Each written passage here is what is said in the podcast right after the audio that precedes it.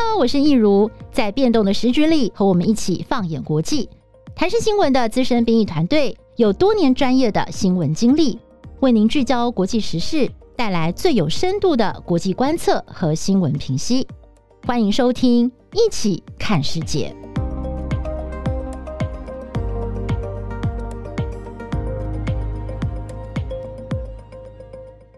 Hello，各位听众朋友，大家好，欢迎收听《一起看世界》Podcast。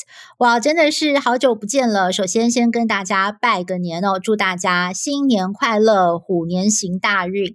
哇，时间过得好快，今天呢是我们第三季节目的第一集。那么，由于在我们上一次的第二季呢，我们的 Podcast 做了一些尝试哦，除了呃一般的这个跟我们国际新闻中心的编译来对谈之外呢，我们也包括呃一些我们自己很喜欢的国际时事议题的选书，或者是我们有跟其他。的 Podcaster 还有国际专家的一些对谈，这个呃心得的交流跟分享，其实还加加入了一些国际的国内的时事议题，对应到国际上的一个问题来做一些讨论。其实我们的听众朋友呢，都给了我们很多的支持，也获得好评哦。所以我们在第三季呢，我们也会延续这样子的风格，继续的为大家提供更多优质的内容。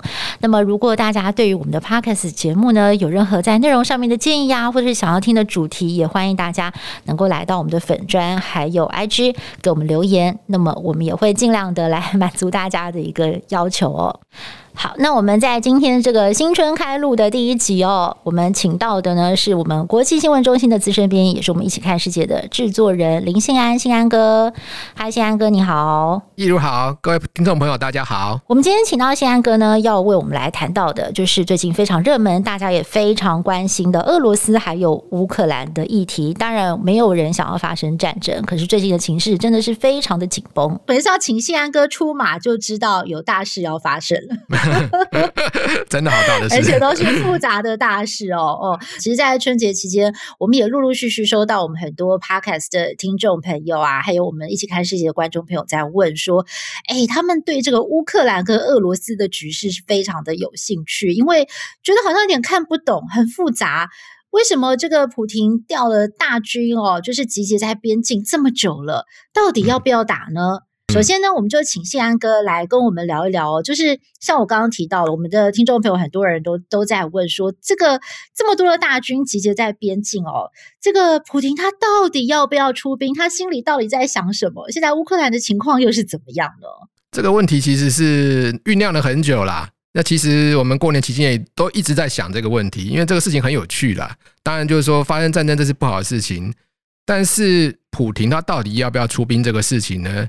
几乎是所有从各大国际媒体，哈，那各大国际关系专家，哈，各大智库都在猜，到底普廷要不要出兵？大家每天也都在讨论这个问题，这样。嗯，那事实上呢，呃，普廷总共在乌俄边境那边聚集的，欧美媒体都说是十万大军嘛，那有的估计更多，十二点多万啊，十五万、十七万等等，都有人估计这样。如果说真的要去打乌克兰的话，事实上这样已经是够的了。这个部队其实是够的。当然，他们有讲说，他们聚集的所谓的这个营级战斗群六七十个、八十几个，然后已经差不多聚集到七成了。那真的要入侵乌克兰，其实已经是。足够的，那只要再聚集一下就好了，再聚集更多的兵力就好了。嗯哼。但是我们大家不免有一个疑问，就是说，你如果真的要动兵的话，是不是应该越快越好？对。因为我们大家知道说，呃，在二次大战，希特勒去打那个俄国的时候，那个巴巴罗萨作战计划，他是突然之间出兵的。嗯哼。他是突然之间出兵的，打一个俄国，打一个那个苏联，猝不及防，这样一直被打到斯大林格勒、莫斯科等等城下，这样到时候才挡住。所以，如果说你真的要出兵的话，其实是应该兵贵神速。对。可是为什么？为什么？呃，普廷到现在一直都是在所谓的、所谓所谓的呃。呃，怎么讲？聚集就是集结军队的阶段。对，这也是我心里很大的疑问。对对，因为其实我们也知道，像古时古时候的谚语，不是说打仗要一鼓作气吗？对对对。你如果那个鼓一直敲，一直敲敲敲，敲到最后，这个这个整个士气都会溃散，都涣散，可能就就没有办法真的去打赢胜仗了。所以感觉普廷好像也不是真的这么想打，他好像在等什么东西的感觉。对，当然有可能啊，就是说，呃，因为你只要一个危机发生的时候，都是一个比较外交协商的过程。外交协商的过程，假设你外交协商可以有所得的话，那你就不需要动兵。但是万一外交协商失败，那也有可能到最后真的会打起来。所以这是一个很很 tricky 的一个动态过程，它不一定会走向哪一边。但是如果万一一个处理不好，就有可能会爆发大战。那我们大概知道说，嘿，美国那个白宫他们也有做一个呃，他们的国安的一个紧急会议啦。比方说，我像前两天我们看到那个参谋首长联席会议主席米利，他就在白宫做了简报。当时在场的有那个国务卿布林肯，有国防部长奥斯汀等等，大概就是美国的那个呃呃各大各大重要的一个这政政治军事的一些一个首脑人物，大家都有与会。那米利他自己是明白讲说，呃，俄罗斯是可以在七十二小时之内攻下基辅的。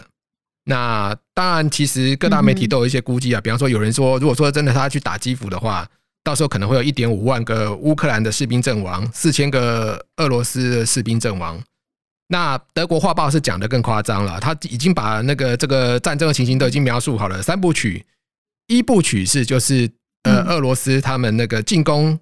乌克兰的各大主要城市，第二段就是扶植亲俄政权，第三段就是说他把只要只要是说战败的分子或者是异议分子全部都关在集中营，这个是德国画报所讲的所谓的这个俄罗斯三部曲，然后他们就完成一个俄罗斯跟乌克兰的一个联盟国的建立，这样子。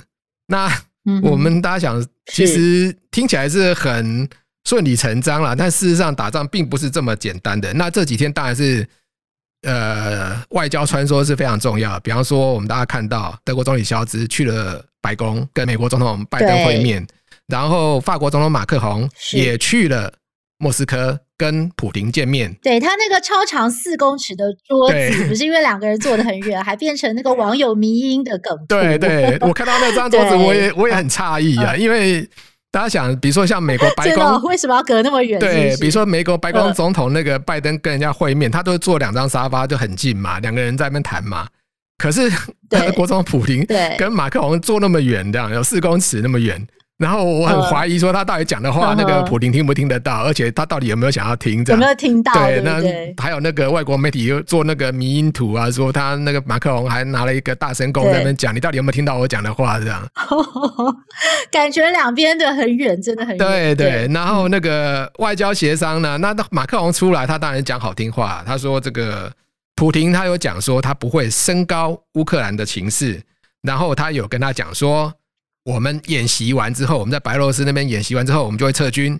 这个是马克龙讲的，但事实上，那个克里姆林宫那边马上又否认，所以他说没这回事。那个是马克龙自己在讲。所以说呢，到底外交协商有没有结果？当然，马克龙说可能这几天就是一个很关键的时刻之类的。对，但是有没有结果呢？目前看起来好像没有什么结果。这样，目前情势是这样。那我们可能必须要了解一下，为什么普丁很想要打乌克兰这个事情。那乌克兰，我们先简单介绍一下哈。乌克兰它面积大概是六十万平方公里，但是它人口其实不算太多，大概就四千万左右。它有一个问题是说，因为自从前苏联崩解之后呢，乌克兰它一直都陷于贫困当中，它是一个欧洲最穷的国家。所以，我们大家常常看到很多乌克兰的人啊，他都到国外去工作，比如说他到欧洲去工作，或到了世界各地去工作，这是我们常常看到的。它人均 GDP 只有三千七百多美元。那一个问题是说，因为它当初是跟前苏联，呃呃，他们两个是一个前苏联一起的一个一呃一个国家这样。然后呢，乌克兰它的人口有三成是讲俄语的，所以事实上人口比例很高是亲俄的。可是呢，自从二零一四年之后呢，乌克兰跟那个俄罗斯就处的不太好，因为当初有了所谓的那个橙色革命之后，乌克兰他们就有比较想要偏向西方。那当初俄国他们看情势不对，普廷他一声令下，他就派了军队去占领了克里米亚。那克里米亚之所以重要，因为它地控黑海，那上面有塞凡堡，塞凡堡是黑海舰队的主要基地。如果说塞凡堡丢了，俄罗斯在黑海就没有出海口了。所以普丁是看到这个情况，尤其是塞凡堡本来就是俄罗斯驻舰队的地方，所以那地方本来就是亲俄人口居多。所以那一声立刻就占了克里米亚。可是占了克里米亚之后，问题就来了，乌克兰他们就非常的不高兴，因为你这是入侵我国我们的国家这样。然后双方就紧张情势越来越升高，然后甚至在乌东的地方，包括卢甘斯克、包括顿内兹克，也就是我们知道的顿巴斯地方，他们那些亲俄人口就开始闹内战了。闹内战之后呢，他们就宣布要独立，想要进入俄罗斯。但是目前俄罗斯只有兼并克里米亚，并没有兼并乌东地区。乌东地区嘛，就是这些想要独立的地区。对，他们想要独立，但是普廷并没有接受他们进进入俄罗斯这样。所以说呢，双方的恩怨其实由来已久。那现在的情势又更加的升高，也让大家比较担心，说为什么会在这个时候发生这样的事情？为什么在这个时候呢？因为其实我们大家知道，俄罗斯它是油气的出口大国，欧洲很大部分他们是需要靠他们的，然后。因为疫情的影响，所以全球供应链断裂。然后那个最近呢，因为需求突然的上升，然后通膨也通膨也急速爆发，然后欧洲的天然气价格迅速涨到四倍之多。那其实这个时机对来讲，对那个俄罗斯来讲是很有利的，因为这个时候我可以拿天然气做要挟。对哦，因为欧洲的天然气都是要靠他们嘛，万一我就是把这个管线给切断了，那整个欧洲就惨了。对对对，然后再加上说，普廷他从十月份开始，他就已经开始聚集大军在乌克兰边境，然后包括在白俄罗斯，包括在克里米亚这样。然后他们在十二月份的时候，他提出六个要求，对欧盟、北约他们提出了六个要求，其其中有些要求我们大家听听看啊，比方说，嗯。呃，他说北约必须停止停止东扩，然后乌克兰不可以加入北约，嗯、然后北约必须要从东欧国家撤军，甚至说呃，美国不可以在呃东欧国家部署中程跟长城的核子飞弹等等等等。嗯、那甚至还说，就是说，那你反正就是不可以。呃，退出退出我们这个当初华沙公约国家那个势力范围之外啊。总之，这些要求听起来大家都觉得说，哇，这个简直是漫天开价这样，就是狮子大开口，哎，对对对，这一听就是不可能接受的这样。那结果呢，在一月二十六号的时候，美国做了书面回复，书面回复哦，不是口头回复哦。他说，我们不停不承诺停止北约东扩，乌克兰有权加入北约。而且我们也不承诺东欧不驻军，基本上就是全面的打脸了，就不完全不接受他们的条件这样子。对对，不买他的单，对，不给不给普林面子啊。那这下子紧张其实又没有办法解决，这样目前的情势是大概这个样子。对哦，哇，所以听起来就是普亭他是有所求的，嗯、而且他现在是有优势的嘛，因为就是这个欧洲的天然气的命脉是都掌握在他的手上哦。嗯、那么所以现在呢，就是这个时机点对他来讲是有利的，所以他也开出了这些条件。嗯、但是啊，这次哦，其实很多这个呃国际媒体，包括了我们台湾的媒体，也非常的关注这件事情，因为大家其实都想要看，就是美国跟北约。他们到底会怎么样来应对这件事情？那刚刚信安哥也讲了，就是白宫的态度很强硬嘛，他们就是书面直接打脸说：“哎，我就是不不会甩你这六项要求的。”那难道就是完全没有回头的余地了吗？真的就要走上开战了吗？还有就是，另外大家很关心的是，有一个说法是，普廷呢，其实他也是在测试拜登，在测试美国，在测试欧洲。如果我今天呢，把这个军容壮盛，我所有的这个筹码都端到台面上。了，如果你在去年八月阿富汗撤军呢，其实已经非常的灰头土脸了。那如果说这次你又没有办法拿出你的这个秀出你的 muscle，你的决心，就是我就是要把乌克兰 hold 住守下来，我没有办法让你再往这个呃，就是欧洲这边来扩张跟进犯了。现在现在感觉这个球好像是丢到了拜登还有欧洲的手上了。这个部分就是信安哥，你又怎么看呢？我认为是这样了哈，普廷是玩地缘政治的高手。事实上，普廷也是身经百战啦。他其实也打过非常多战争。我们大家知道，说两千零八年的时候，乔治亚的南奥塞梯，他那个时候想要想要那个想要那个呃，就是说就是说那个就是说乔治亚他那个南南奥塞梯那边也是俄语偏偏多嘛，然后他们想要闹独立，结果那个乔治亚就进军那个南奥塞梯。俄罗斯他们也派兵去打南打那个乔治亚。然后那个然后后来呢，那他就让那个南奥塞梯跟那个那个北边的阿布哈兹都都都独立了这样子。然后，嗯，后来还要打车臣战争等等这些地方。所以，所以普廷对战争他是几乎是身经百战啊。后来还打了克里米亚，甚至进军那个叙利亚等等。叙利亚他派了海空海空军去支援。所以，普廷在这方面战争呢，他绝对不是不是不是生手。所以，假设说他真的想要打乌克兰的话，大家想说他他可能真的会打。那另外就是说，普林在地缘政治战略方面其实是高手啦。对，那我们大家都知道他很会抓时机，他 KGB 出身的这样。嗯，所以呢，我觉得普林现在是抓到一个很好的时机，就是说，因为他现在在这个呃，包括这地缘政治方面，他其实是占了一个优势。因为比方说，他现在对那个乌克兰，他是等于是三方包围，因为包括北边的白俄罗斯。还有东边的俄罗斯，还有南边的克里米亚，等于是对乌克兰形成一个三面包围的局面，这个基本上是很难解救的。那那另外一方面就是说，普廷他在经济方面，他也他也有一个他的优势，因为普廷他经过这一这几年的这个所谓的油气的上涨，就是油气价格上涨之后呢，普廷他现在有两六千两百亿美元的外汇存底，然后他债务占 GDP 也只有百分之十八。估计未来两年都会有财政盈余，所以事实上等于说他钱也很足够。对，哎，可是俄罗斯的经济不是不好吗？就是我们一般的印象都觉得他们的经济不太好。大家一般印象都觉得俄罗斯经济不好，那事实上各国也有也有对他们制裁。一般的民众的经济可能不太好啦，但是因为俄罗斯是油气出产国嘛，所以事实上他们大概百分之四十三是靠他们的税入是靠那个油气，只要有人买油气，我就有税入。所以对俄罗斯来讲，其实影响不是太大，尤其这个东西又比较不受经济制裁的影响，因为不管你怎么经济制裁我，我还是需要油气啊。比方说欧洲需要油气啊，其他国家需要油气啊。所以俄罗斯在经济方面事实上还可以，只是老百姓生活过得没有那么好而已。这样了解。所以现在普亭手上握了满满的好牌哦，那也是让大家觉得他要来测试一下美国跟北约到底能拿它怎么样，要。敢不买他的单会怎么样？嗯、那我其实刚刚也提到，就是说，呃，很多人都会把乌克兰拿来跟这个阿富汗的事情比，就是说，美国在阿富汗那次已经就是有一点失掉颜面了啦。他是这个世界的第一大强国嘛，嗯、那他要怎么样去维持他这个霸权的地位？那么其实也有人会会觉得说，哎，其实台湾也在看美国这次要怎么样来处理乌克兰的事情哦，甚至连中国也在看。嗯、对，所以现在美国跟北约要怎么办呢？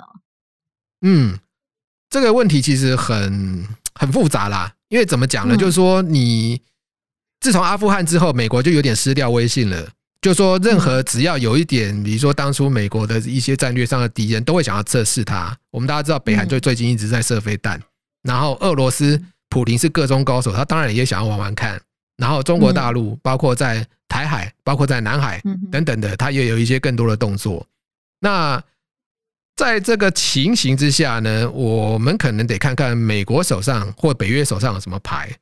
事实上，我认为美国跟北约手上的牌其实不太多。那美国跟北约有什么问题呢？我们大家知道说，欧洲其实是很依靠俄罗斯的天然气供应，还有石油供应，因为欧洲的天然气有百分之四十三是来自俄罗斯。然后呢，俄国的一个石化燃料，大有七成是出口欧洲的，大概是百分之七十二左右。虽然说，因为这个，这等于是一个战略形势的一个落差啦，就是说，对欧洲来讲，他们太依赖俄罗斯了。拜登也曾经在十二月份左右的时候去商量，跟中东商量，跟北非商量，还有亚洲，希望它能够加速供应、增多供应那个天然气给欧洲。但事实上，缓不济急。因为我们大家知道说，比如说在欧洲的天然气的供应，它是用管线的。那那个呃，在本来是以在那个呃呃，就是白俄罗斯到波兰之间，这里有一条叫亚马尔欧洲管线。那在乌克兰那边也有一条。那在波罗的海那边也有输到德国的管线。亚马尔欧洲管线走白俄跟波兰这边的呢，他们每年。都可以各收五亿美元，白俄可以收五亿美元，波兰也可以收五亿美元。南边的走乌克兰这条管线，嘿，它每年可以收二十到三十亿美元。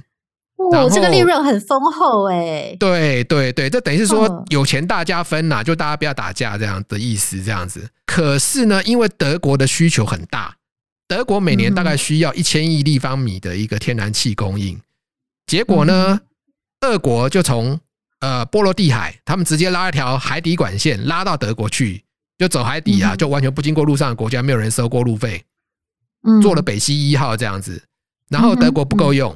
因为一条一条北溪一号管线一年大概五百五十亿立方米，德国不够用，他就盖了一条北溪二号，二零一八年开始动工，一直从也是从俄罗斯走波罗的海海底管线一直在拉到德国，已经完工了。二零一八年开始动工，一直到去年的九月完工。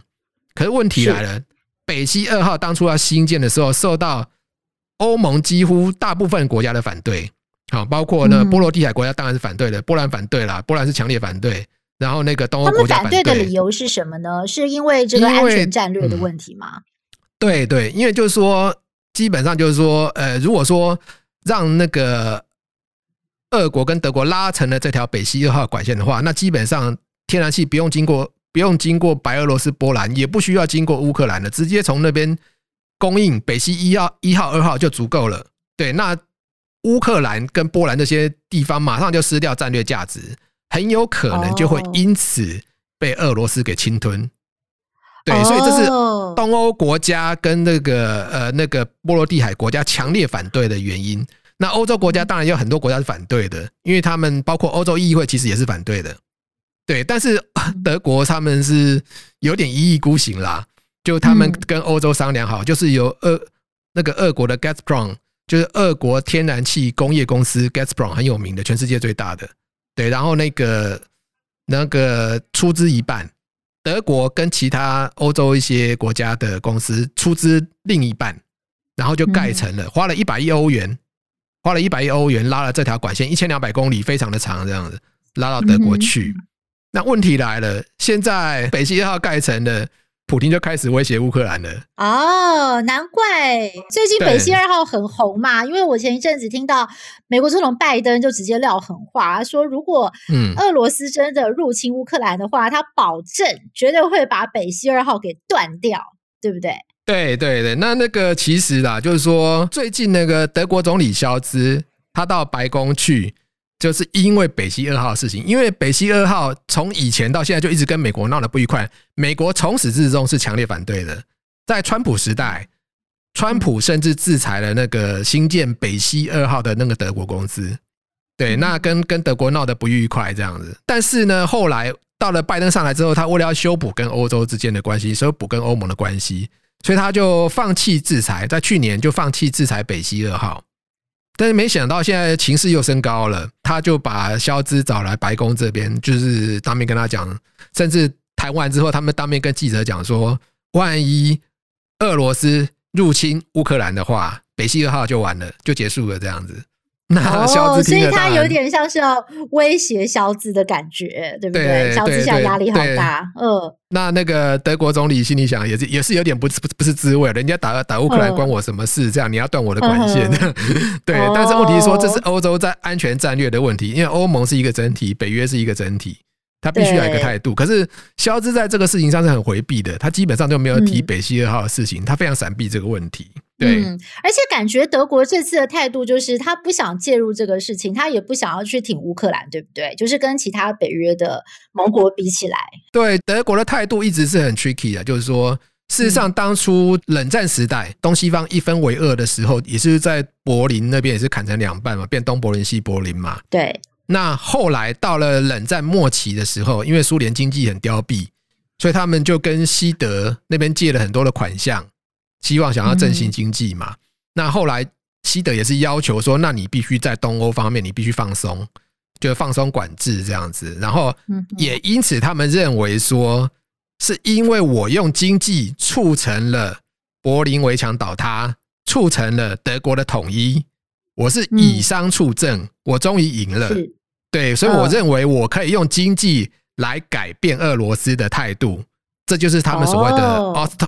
他们有一个一个德国名词叫 Ostpolitik，这是德文啊，就说是东方政治，就说他们要往东向俄罗斯寻求和解，这样子我们可以疏解欧洲的一个紧张冲突，这样子。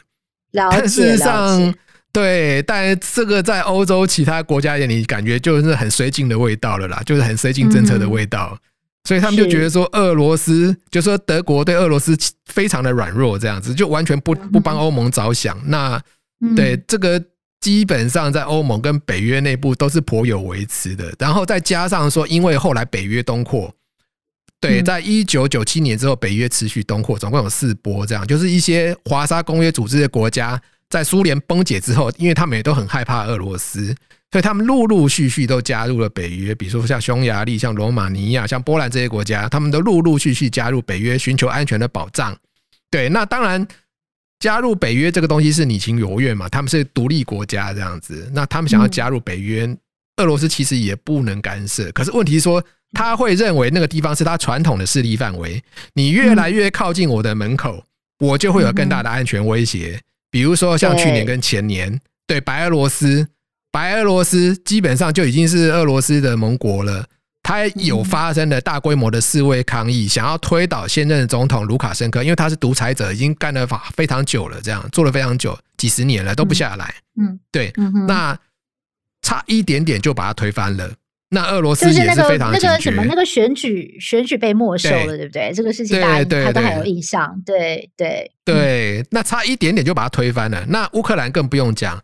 从那个二零二零零八年、二零一四年之后，整各种颜色革命，就是橙色革命，然后独立广场示威等等，本来的那个亲俄的总统亚努科维奇就下台了，然后换上了那个亲西欧的总统，一直到现在的那个泽伦斯基。泽伦斯基，对，嗯，对对对，所以俄罗斯就觉得说，乌克兰已经慢慢飘离了俄罗斯的卫星轨道了，我感觉我的边境已经没有保障了。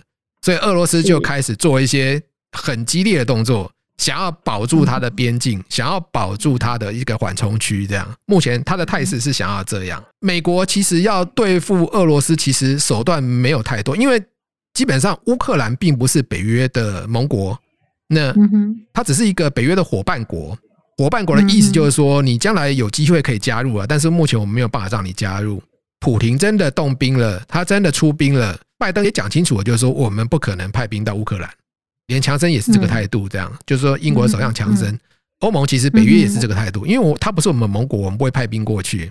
那为什么美国还是派了几千名的士兵到那个附近去 prepare，就是去准备呢？那他们这个动作又代表什么？大家担心的是说，万一俄罗斯他他出兵乌克兰，他不止到乌克兰呢，他他比如说他往往乌兰他。他往往波兰前进，他往罗马尼亚前进怎么办呢？他一直打到西欧去怎么办呢？所以大家都是担心这一点嘛。甚至他可能可能趁机在吞并波罗的海三国嘛。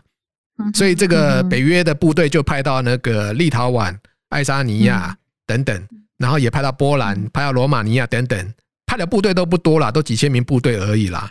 对，但是就是表示说，我们的确是有在注意这个事情，然后我们有升高了升升高了军备。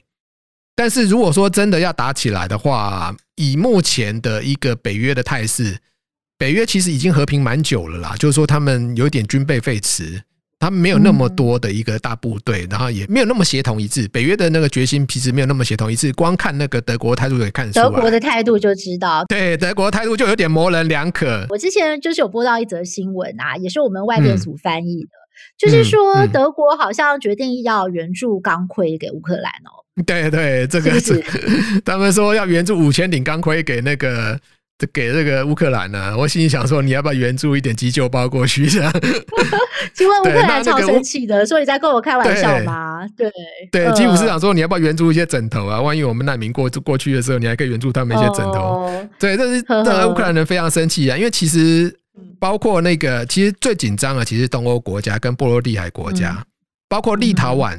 他们有援助一些反战车飞弹过去，波兰他们援援助一些肩射防空飞弹过去，然后那个美国援助标枪飞弹，英国也给他们两千枚的 N low 那个反坦克飞弹，所以基本上都是很实质的军事援助。但是德国说我们援助钢盔，这听起来就很不给面子，就对了啦。现在是这样，就是说，嘿，万一真的打起来了，美国有什么手段？其实没有太多的手段，因为他说我们不会军援。他说拜登就讲说我们会有 severe severe sanction。普京的手上牌满满哦，然后北约自己又不是很团结，所以现在的问题啊，这、嗯呃、看起来真的是蛮复杂的。我们回到这个，其实大家最关心的问题还是呃，新安哥帮帮我们预测一下。虽然我觉得这个问题可能真的很难回答，嗯、就是他到底会不会打，他到底会不会打？对，因为这个你说谁谁谁能知道？难道宝贝吗？我看这个可能宝贝也不知道哦。就是大家最想知道的，就是到底普丁心里在想什么？他到底会不会打？这个问题很难回答，因为其实各大国际专家其实他们都有不同的见解。比方说，呃，尼尔弗格森就是现在那个本来是英国的历史学家，他现在移民到美国去了啦。尼尔弗格森他自己就认为说，极有可能普丁会真的出兵去打，对。那当然，他讲的理由不是说那个普廷想要恢复那个苏联时代的光荣啊。他认为说，普廷他认同的是那个以前的彼得大帝，就是圣，因为普廷他就是圣彼得堡人嘛。对对，那对那彼得大帝就那个圣彼得堡就纪念那个彼得大帝这样。那他认为说，因为普彼得大帝是在一一七零零年左右那个时候的大北方战争击败了瑞典的卡尔十二世。然后那个建立了俄罗斯帝国，所以那个时候呢，普京呢就因此把他当成他的偶像，所以他认为说，万一普京他真的想要恢复彼得大帝的荣光的话，那极有可能你谈的再久也没有用，他是会出兵的。是，那但是也有其他的专家认为，也有可能普京是在这个 bluffing。也就是说，他想要吓唬西方，虚张声势。对，虚张声势。对，那就是说，比方说有一个叫做欧文马修斯，欧文马修斯的一个这个以前 Newsweek 两千零六年到二零一六年驻莫斯科的主任这样子，他也写一篇文章，他说：“What if What if Putin's bluffing？假如那普丁是在虚张声势呢？为什么哈？因为假设说你普丁是想要让乌克兰无法加入北约，那你想要让那个西方势力不要。”进逼俄国边境的话，你最应该做的其实不是进兵乌克兰，嗯，对，那你进兵了乌克兰，就会造成相反的效果。也就是说，你进兵乌克兰的结果就是说，基本上乌克兰就会永远跟你为敌了。嗯哼，对，因为你其实当初二零一四年拿下克里米亚就已经有这样的效果了，因为当初乌克兰他们的国内政治情况几乎是一半一半，就是说有百分之五十亲俄，百分之五十亲西方。那结果，普廷拿下了克里米亚之后，一千三百万的人口被拿走了，亲俄人口被拿走了，他就归入俄罗斯这边了。乌东，嗯，就是顿巴斯这个地方也有两百万的亲俄人口也被拿走了，结果造成说，乌克兰国会里面现在亲俄的比例只剩下百分之十五，然后你就造成了乌克兰永远是亲西方了，已经造成这样的结果了。可是万一你再打乌克兰？当然，他们讲说可能三天之内就拿下了啦。从那个白俄罗斯边境到基辅，八十五公里，两个小时的车程。